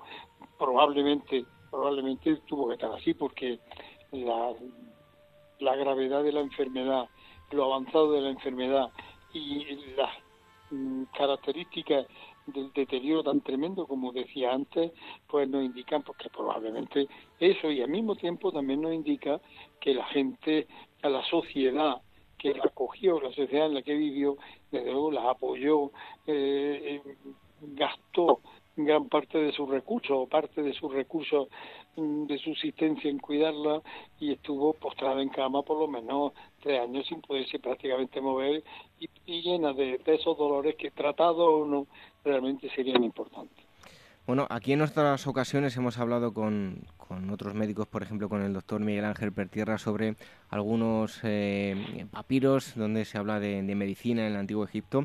No sé, eh, hablo desde el más puro desconocimiento, no sé si existen algún papiro, algún documento donde se hable de enfermos de síntomas de, de algún tipo de cáncer. Sí, sí, sí, claro. En el primer papiro médico que se conoce, ya, ya está el papiro Smith, ya aparece el cáncer de mama diagnosticado. Eh, y dice que es un tumor eh, en, el, pecho, no doloroso en principio, pero finalmente concluye diciendo no tiene tratamiento. Después hay algún papiro, algún otro papiro que dice que el tratamiento puede ser eh, puede ser con cauterización, es decir, con hierro ardiendo, mm, hierro al rojo, perdón, pero pero también concluye diciendo lo mismo, que es un proceso que, bueno, que en realidad como no sabían lo que era, pues aquello seguía su curso y hiciera lo que hiciera sin un tratamiento específico como el que hay hoy, pues poco se podía hacer. Perdón, no resulta eh, fácil efectuar diagnósticos en, las momias. ¿Cuál es el protocolo a seguir y qué técnicas se han utilizado para investigar estos cuerpos? Claro, los diagnósticos mm, sin un vivo, eh, en algunos casos es difícil, pues imagínese en unos huesos, ¿no? En unos restos, en unas momias.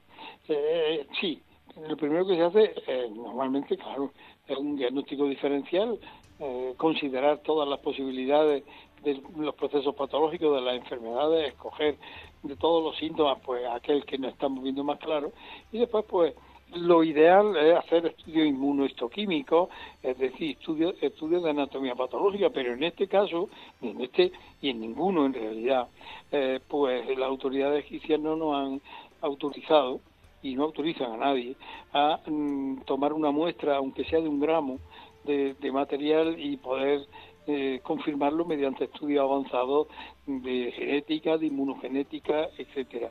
Por eso, lo más avanzado que hemos podido emplear ha sido un, un estudio a base de una tomografía computarizada y por fortuna hemos podido contar con bueno con un magnífico eh, equipo radiológico en el Hospital Universitario de Asuán, con un equipo de radiólogos realmente estupendo, y, no nos lo esperábamos, pero el TAC que hemos utilizado es el más de los más avanzados que hay en este momento en el mundo. Em, Ahora tenemos mucha información sobre el cáncer de mama y otros muchos tipos también. Se ha avanzado mucho la investigación, pero bueno, planteándonos, o sea, conociendo estos datos, eh, el cáncer de mama y otros muchos han existido desde siempre, ¿no? Claro, claro. Es la cara, la cara opuesta a la vida de los humanos, ¿no?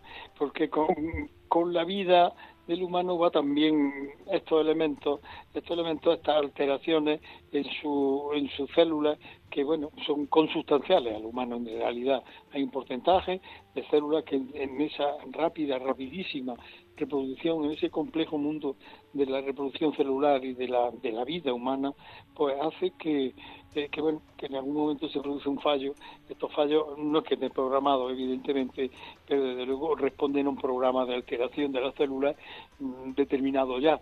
Así que, bueno, desde que el humano es humano existe el cáncer, por supuesto, y esto no hace más que corroborarlo y corroborar pues que ya en épocas tan antiguas existía eso, existía la sociedad que apoyaba a las personas, existía un no conocimiento, hasta hace muy poco no se conoció realmente lo que era, y, en fin, aporta, entiendo yo, un poco más al conocimiento no solo de la enfermedad, sino de la sociedad donde se desarrolló. ¿Cuántos años aproximadamente pudo estar viviendo esta mujer con el, con el cáncer de mama? Eso ya es una estimación, pues yo estimo que como mínimo tres años, eh, como mínimo tres años, pero en unas condiciones, como digo, deplorables. Así que esta mujer estaría postrada en la cama porque hoy, a día de hoy, no vemos por lo general una, mm, un avance tan tan grande de la enfermedad, una enfermedad tan tan invasiva eh, que llega hasta los últimos extremos del cuerpo.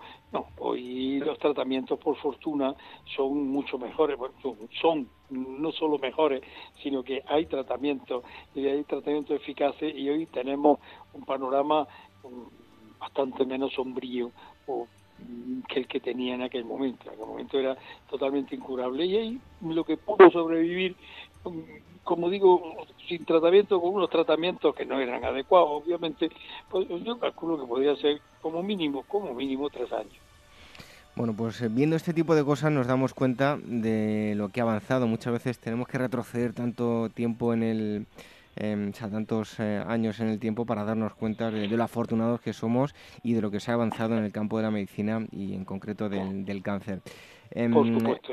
Además de esta mujer, también han encontrado eh, un hombre con, un carcinoma. Eh, ¿Quién nos puede contar de este hombre, de este individuo? Sí, este es otro caso que también es el más antiguo descrito, es un mieloma múltiple, es decir, es un cáncer de la sangre ¿no? que, produce unas alteraciones también específicas.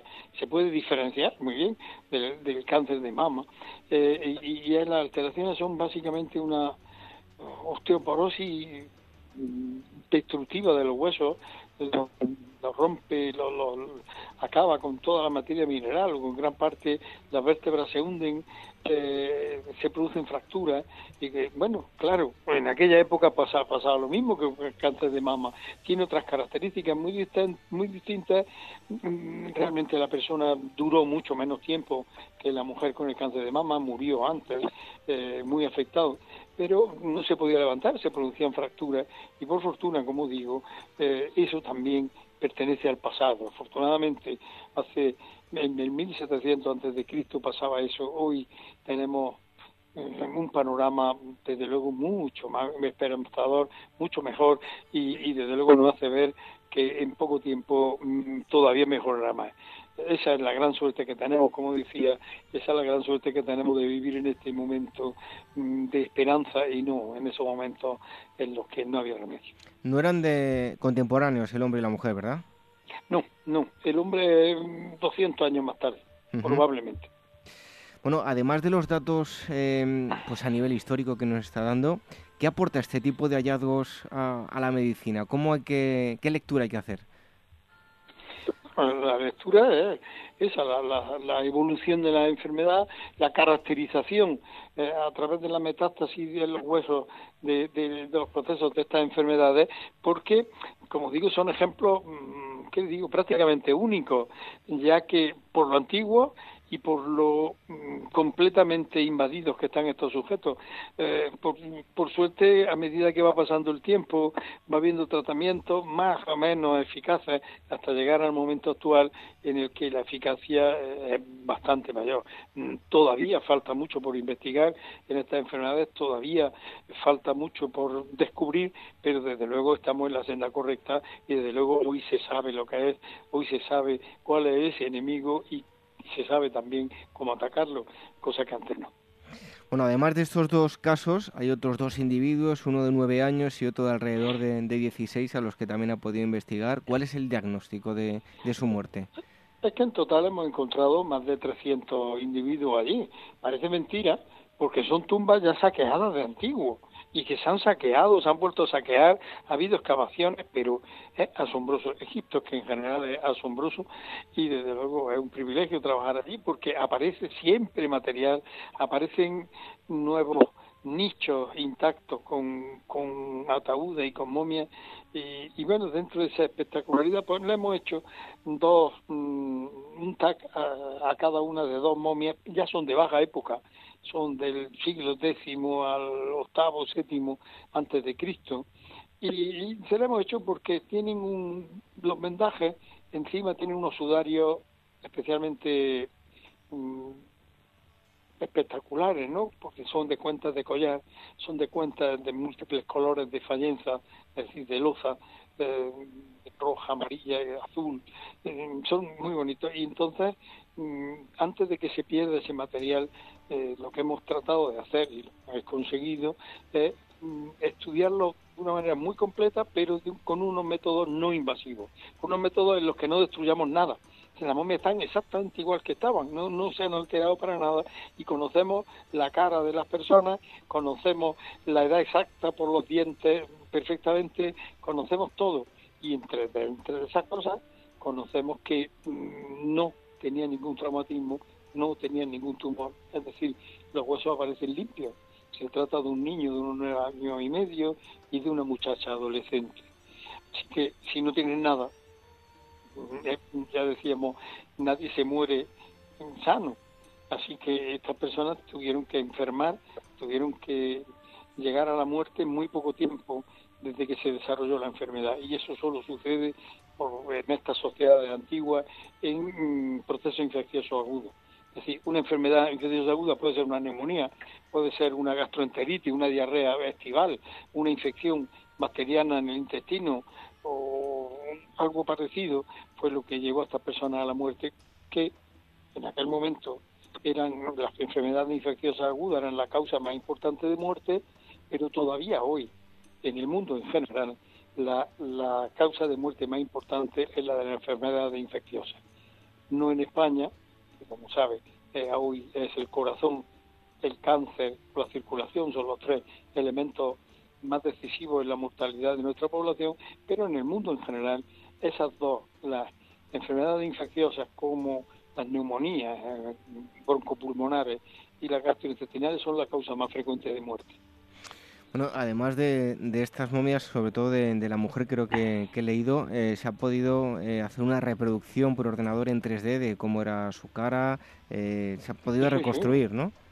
Claro, claro, se puede saber, es que con, con esa con esa técnica que me parece que es la primera vez que una expedición extranjera la utiliza en Egipto, pues eh, con eso se puede saber todo o más incluso que si tuviésemos la momia, el cuerpo de la momia delante de nosotros, lo pudiésemos abrir y trabajar y, quitar las vendas, podemos saber más, podemos ver más detalles, podemos cortarla por donde queramos. Es decir, el TAC es una, una herramienta mm, fundamental para el análisis de, los restos antiguos.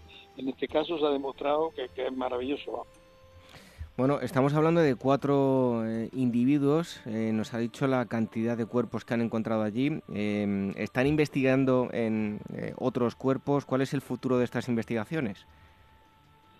Vamos, mm, llevamos ya en la zona, llevamos un total de 10 años.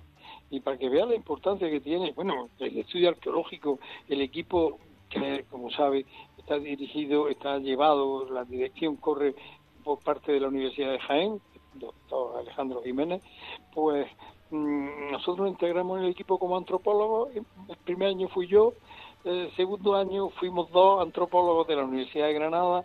Eh, a partir de eso, tres y este año vamos a ir cuatro.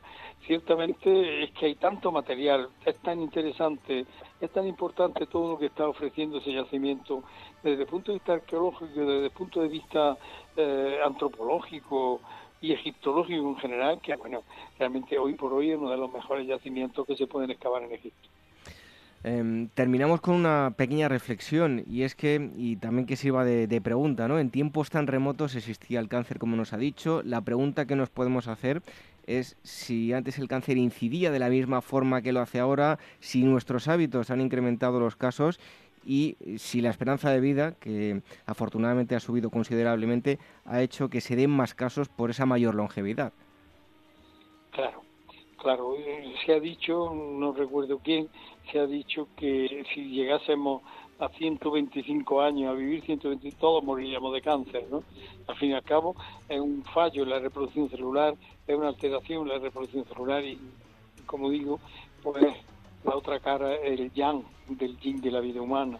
Así que, bueno, mm, él seguirá, pero como la vía actual es esperanzadora en cuanto a la curación y la prevención, sobre todo de estos tumores, bueno, pues creo que deberíamos hacer menos el bruto y, y, respetar más el medio, alimentarnos de otra manera, vivir de otro modo, porque finalmente merece la pena esa supervivencia de la especie humana. Bueno, pues un placer haber estado hablando con eh, Miguel Botello, es antropólogo forense, lleva, como nos ha dicho, 10 años investigando con, en este yacimiento en, Egipto, donde han encontrado el eh, caso más antiguo eh, de cáncer de, de, mama. Miguel, muchísimas gracias por haber estado aquí con nosotros en Agora Historia. Un fuerte abrazo. Encantado, un saludo. Adiós.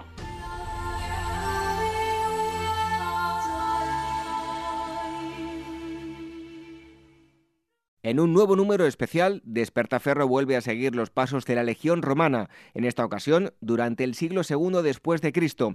Dirigido por emperadores míticos como Trajano, Adriano o Marco Aurelio, el imperio alcanzó el momento de mayor esplendor y extensión territorial, un periodo de apogeo que solo se podía conservar si las legiones combatían con más tesón que nunca a los enemigos de Roma. A la venta en librerías, kioscos, tiendas especializadas y despertaferro-ediciones.com.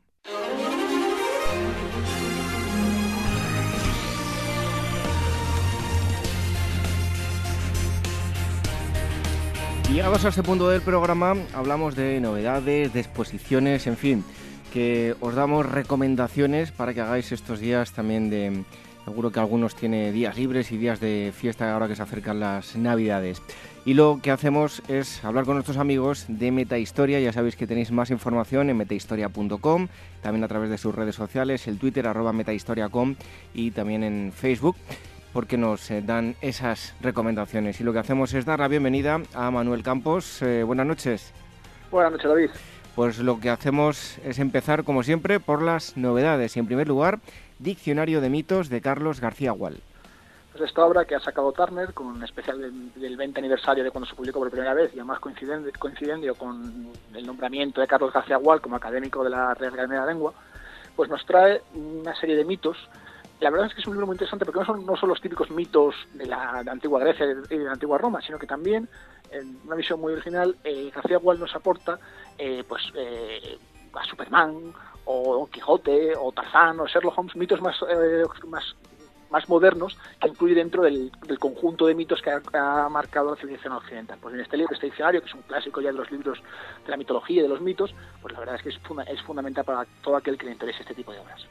En segundo lugar, El zar soy yo, de Claudio Sergio eh, Ingerflom.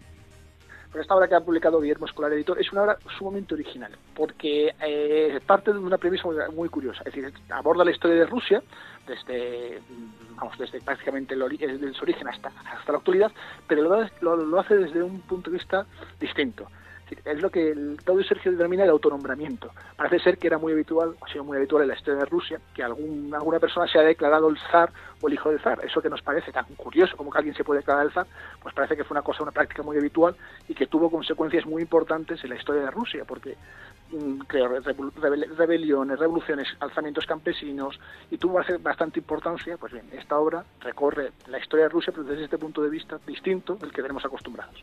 Y en tercer lugar, de Fernando el Católico a Carlos V. Eh, pues esta obra que publica la Real Academia de la Historia, que es una obra colectiva, reúne las conferencias que tuvieron lugar entre abril y mayo de este año.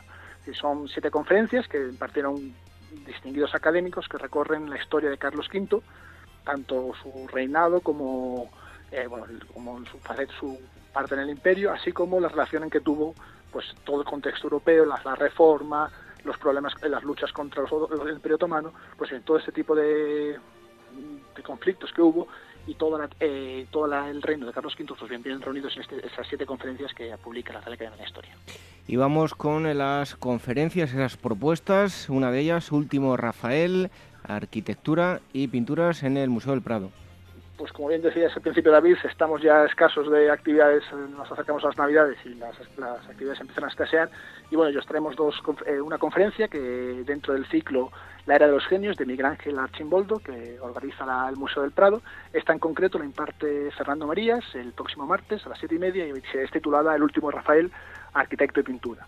Y bien, pues recoge la vida del, famosísimo artista italiano, Rafael, pues, autor de las estancias vaticanas, y de, pues, de la Basílica de San Pedro donde fue arquitecto. Pues, aquí Fernando Marías, que es uno de los mayores expertos de historia del arte en España, pues nos habla sobre esta figura.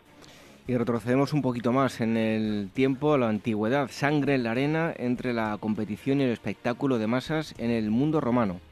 Pues esta conferencia que imparte la profesora de la Universidad de Roma, Silvia Orlandi, que tiene lugar el próximo miércoles a las 6 de la tarde en el Museo Arqueológico Nacional aquí en Madrid, pues nos habla, bueno, pues básicamente, como dice su propio título, la sangre en la arena, de los gladiadores, de cómo se articulaba todo el entramado de, eh, de, combates y de gladiadores en la antigua Roma. La verdad es que es una conferencia muy muy interesante, aparte de las de la tarde. Es en italiano, lo que pasa es que, por supuesto, el Museo Arqueológico en parte de audioguías para que permitan traducir simultáneamente lo que está diciendo la, la profesora. Y una exposición, Sumeria y el paradigma moderno, el paradigma moderno mm, en la Fundación BBVA pues esta, la Fundación BBVA junto con la Fundación Joan Miró, en concreto en verdad tiene la sede, se va a celebrar en la Fundación Joan Miró en Barcelona y recoge, la verdad es que es una, exposición muy interesante pues porque nos acerca el acerca el pasado y el presente. Es básicamente eh, intenta ver cómo sobre todo en el periodo entre guerras, entre 1919 y 1936, que fue cuando se descubrieron los grandes hallazgos de la arquitectura sumeria, pues cómo el mundo actual, el siglo XX, ha visto, sobre todo los artistas han visto cómo era el, mundo sumerio.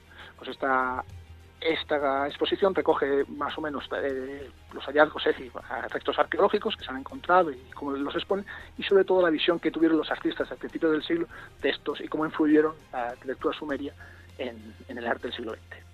Pues si queréis más propuestas, si con esto no habéis tenido suficiente, podéis visitar metahistoria.com, también a través de las redes sociales, el Twitter arroba metahistoria.com y en Facebook. Eh, Manuel, te esperamos el próximo día y que tengas mucha suerte con la lotería, que te toque un pellizquito por lo menos. A ver si suerte, ojalá. un fuerte, Un fuerte abrazo.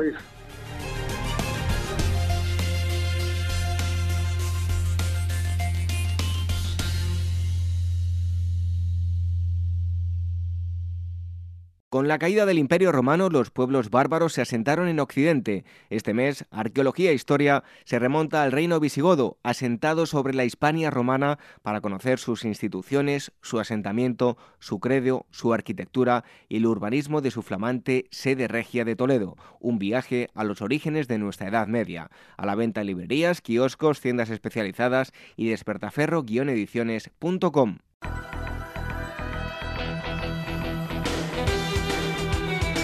Ágora Historia, con David Benito en Capital Radio.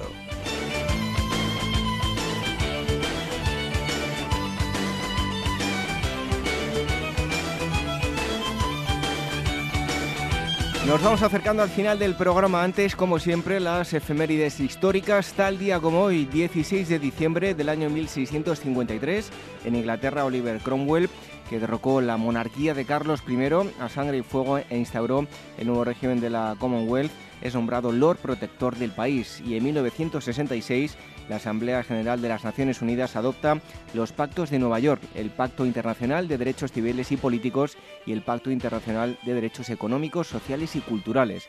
Estos pactos son un refuerzo a la Declaración Universal de los Derechos Humanos de 1948.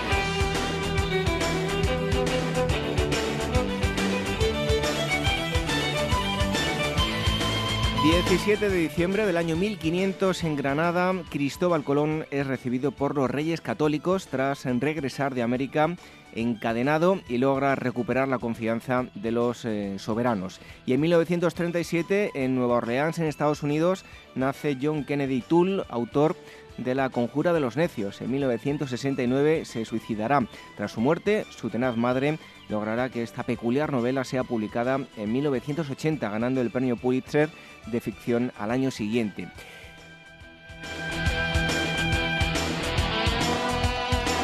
Y ya me quería ir yo de día porque el 18 de diciembre de 1892 en el Teatro Marinsky de San Petersburgo, en Rusia, se estrena El Cascanueces, en bello ballet, en dos actos y tres escenas del brillante compositor Piotr Ilyich Tchaikovsky.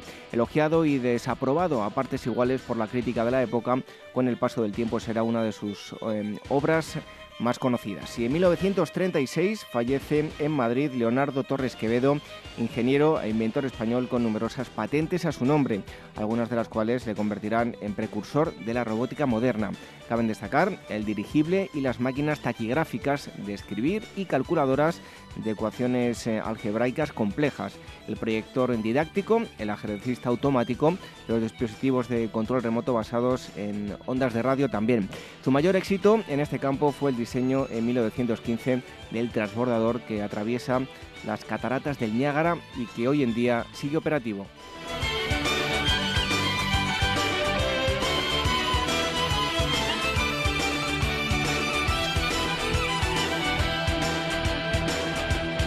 El 19 de diciembre de 1154 en Inglaterra es coronado en la bahía de Westminster el eh, conde Enrique II de Anjou, nacido en Le Mans en 1133 e hijo de Godofredo V eh, Plantagenet, comenzando el reinado de la dinastía Plantagenet-Anjou, que gobernará hasta 1399, cuando Enrique de Lancaster obligue a su primo, el rey Ricardo II, a cederle la corona, comenzar así la Casa de Lancaster.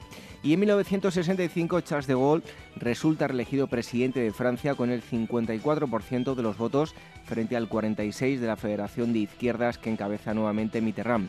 Eh, tendrá que hacer frente al Mayo francés de 1968 y terminará dimitiendo el 28 de abril de 1969, retirándose de la política.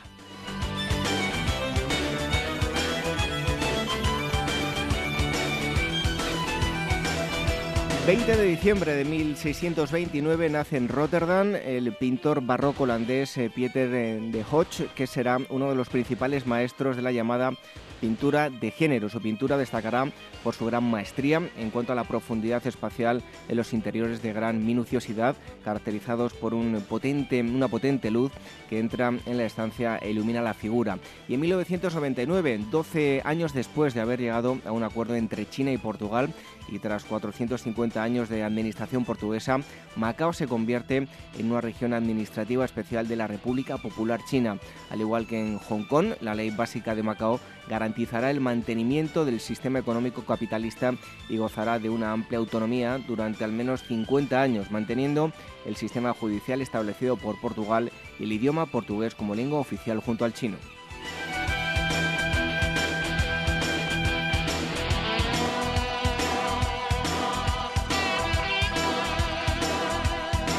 21 de diciembre del año 1375 muere en su localidad natal de Certaldo, Italia, el escritor y humanista Giovanni Boccaccio, que junto con Dante y Petrarca está considerado uno de los padres de la literatura italiana. Su obra más conocida es el de Camerón, en la que mm, para evadirse de la peste que asoló a Florencia en 1348 unos jóvenes relatan cuentos.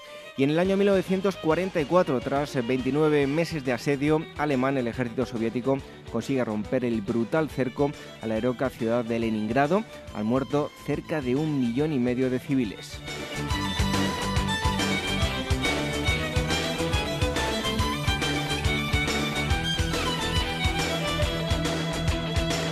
Y terminamos con el 22 de diciembre, además de ser el día en el que tradicionalmente se celebra el sorteo de Navidad en España. En 1942 se proyecta por primera vez el nodo, las noticias y documentales según el punto de vista del régimen dictatorial franquista que acompañará a los españoles en el cine durante casi 40 años, obligatorio hasta enero de 1976 y voluntario hasta 1981.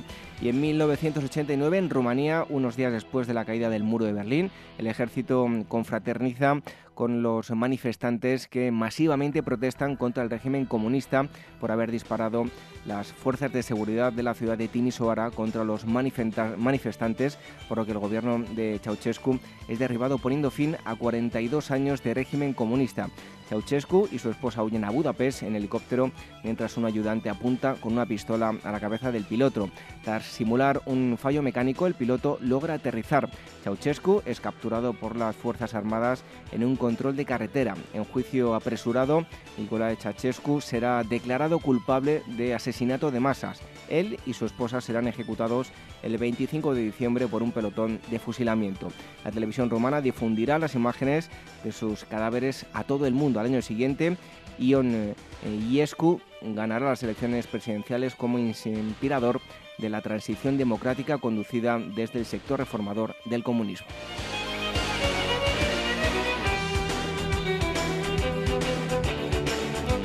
Las efemérides históricas, acontecimientos relevantes entre el 16 de diciembre y el 22 de diciembre. En un momento, la despedida.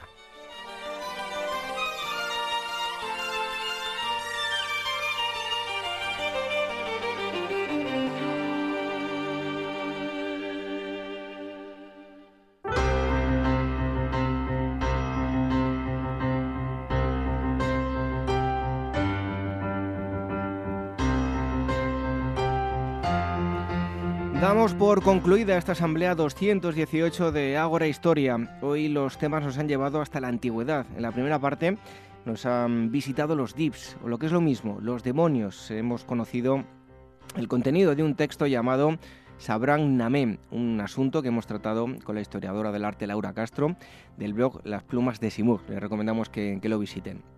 En segundo lugar, también en la antigüedad, pero en un escenario completamente diferente, el Imperio Romano del siglo II después de Cristo. Hemos conocido todos los detalles de la Legión Romana de la mano de Eduardo Cábana, director de Despertaferro, Historia Antigua y Medieval. Y el tercer gran bloque nos ha desplazado geográficamente hasta Egipto. El antropólogo forense Miguel Botella nos ha revelado las informaciones obtenidas tras el estudio de varias momias. Una de ellas ha servido para constatar el más antiguo caso de cáncer de mama.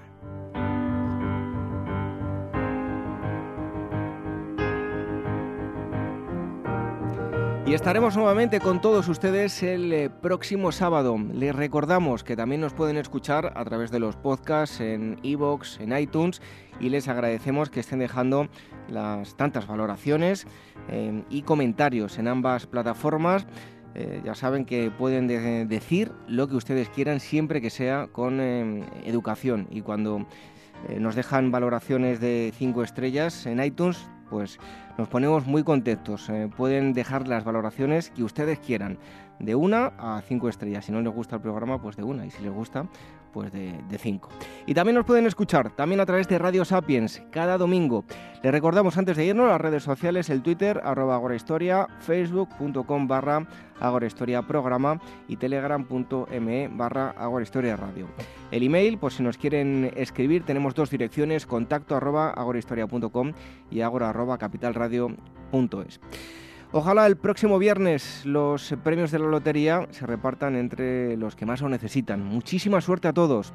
Y lo de felicitarles las Navidades lo dejamos para el próximo programa que será el 23 de diciembre. Hoy nos despedimos con una frase de Henry Michaud, poeta y escritor belga. Dice así, el alma es un océano bajo la piel. Buenas noches, hasta el próximo sábado. Sean felices.